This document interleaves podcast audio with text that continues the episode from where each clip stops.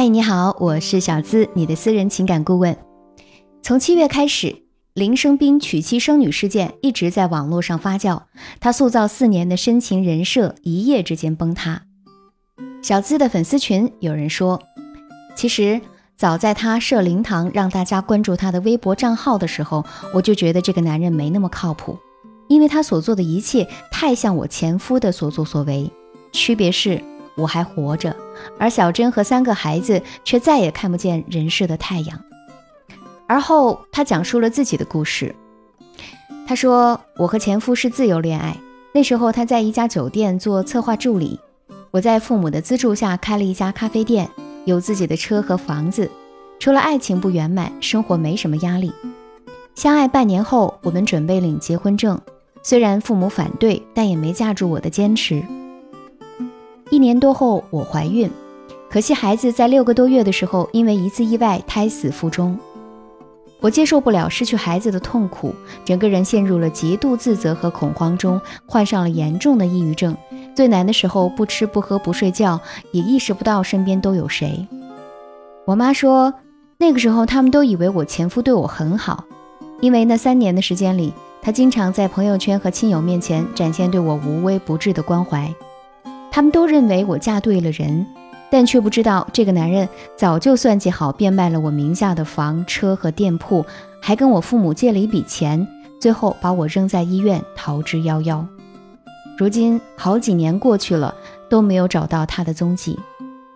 唯一值得庆幸的是，我还活着，活着才是一切能够重来的根本。有人说，女人一生最大的不幸，不是生逢乱世。而是遭遇薄情寡义的男人，可有的男人从表面上看很深情啊，就像林生斌和故事中粉丝的前夫，他们从一开始就披着深情的面纱，让人们都以为那是他真实的样子。那么，我们究竟该怎么分辨这些伪深情的人呢？首先，伪深情的人一般都相当自我，这类人啊，有着很强的目的性。他一开始接近你就有着自己的打算，他们大部分时候只关心自己内心的感受，缺少同理心，也不会站在对方的位置上思考问题。他们看起来很努力地维护关系，但这些仅建立在和他利益有关的前提上。他甚至会通过勾心斗角、尔虞我诈去实现利益的最大化。林生斌和朱小珍的过往被扒出，三个孩子都是小珍在照顾。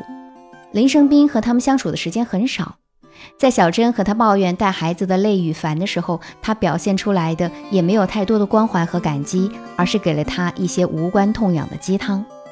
一个男人对自己的爱如果大于你和孩子，那么又怎敢奢望他会一直深情呢？其次，伪深情的人只对给予利益者深情。故事中，女人的前夫之所以被认同，大概就是他表现出的超出常人的爱意。三年的时间，他一边秀恩爱，一边转移财产，做得天衣无缝。不难想象，他追求女主的时候，应该也是深情款款吧。这类人大多都有一个特点，就是懂得察言观色，会讨好，敢于激情万丈的拍胸脯表决心。比如，我会一直对你好，除非你不要我了。乍一看，他是少有的痴情汉，但其实只是为了获取利益施舍者的好感。一旦施舍者落魄，这种人很可能倒打一耙，落井下石，把当初口口声声说爱着的人踩在脚下。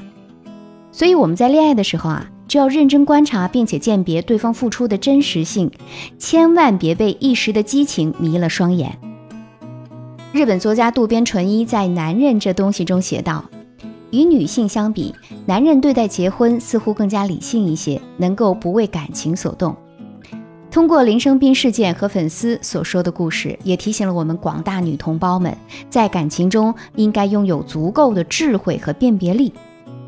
如果你在婚姻或者恋爱中也遇到了棘手的情感问题，欢迎大家添加我的私人小助理，是小资的本名肖姿琴的小写全拼加数字五二零。把你的情感婚姻问题私信告诉我，我帮你制定一对一的解决计划，度过难关，重获幸福。那么婚姻中我们究竟该怎么做才能更好的保护自己不受到伤害呢？给几个建议：第一，设定责任分割符，可以付出，但绝不能失去自我。很多女人在结婚后就选择了牺牲事业，回归家庭，就为了做男人的后盾。可现实中有太多的事实证明，你牺牲的一切都被别人消耗了，到最后受伤害的反而是你自己。所以，当面临孩子和事业的选择题的时候，我们应该勇敢地表达自己的想法，设定出两个人都可以接受的责任分割符，双方相互承担。毕竟，家不是你一个人的，过度的付出和消耗自己只会耗损你的内在价值。婚姻不是一个人的战场。而是需要双方共同去修行，才能收获美满和幸福。第二，找到对方的不足，给自己保留一些安全地带。粉丝和小资交流之后，意识到自己在那段关系中过度美化了对方，刻意忽视了他身上的缺点，比如小家子气，买什么东西啊，总喜欢在自己面前夸大事实，对于金钱没有规划，但又喜欢买贵的东西等等。如果他能够早一点明白，这个男人可能更看重他的钱，把房子和财产都做好双重保险准备，也不至于失去那么多。可能有人会说，太过理性的感情缺少温情，可谁又能保证自己一眼就能认得清人性呢？在这个瞬息万变的社会，即使你遇到了真爱，也保证不了他能够给你永恒的爱。所以啊，我们应该减少对对方的期待，把更多的关注力放在自己身上。除此之外，手机里最好要保留第二联系人，给自己一些安全地带。在现实中，我们既不能盲目夸大婚姻的神性，又敢于接纳一定的人性，这样才能正确的面对良性的亲密关系。希望我们每个人都能够在感性的同时，多一些理性，给自己一份保障。也给真正爱你的人一份踏实和安心。好了，今天的节目就到这里，和大家晚安。